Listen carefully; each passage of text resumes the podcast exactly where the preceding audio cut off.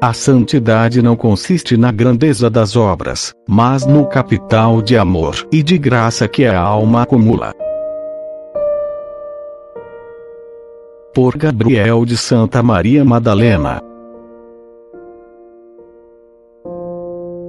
É necessário que a vida sobrenatural, que brota da graça, penetre toda a nossa vida humana, para que ela fique sobrenaturalizada em todas as suas atividades, em todos os seus pormenores, e em todo o seu conjunto.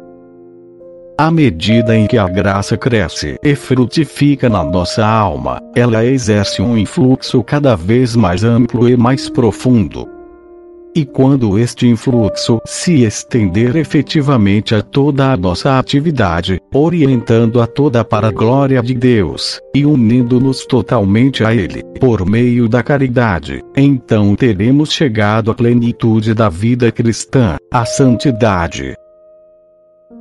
A graça é um dom totalmente gratuito que Deus nos concedeu, pelos méritos infinitos de Cristo. Jesus, morrendo na cruz, nos mereceu a graça, não em uma medida limitada, mas numa medida superabundante. Como diz São João, ele está cheio de graça, e todos nós participamos da sua plenitude, graça sobre graça. Precisamente por este motivo, todos podemos ser santos.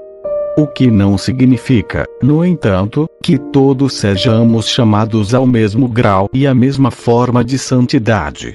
Junto dos santos chamados de grandes, aqueles que tiveram uma grande missão a cumprir, e receberam para isso dons especiais de natureza e de graça, encontraremos sempre outros santos mais humildes, mais escondidos, que se santificaram na sombra e no silêncio, a santidade não consiste na grandeza das obras realizadas ou dos dons recebidos, mas no capital de amor e de graça que a alma acumula, correspondendo fielmente aos convites divinos.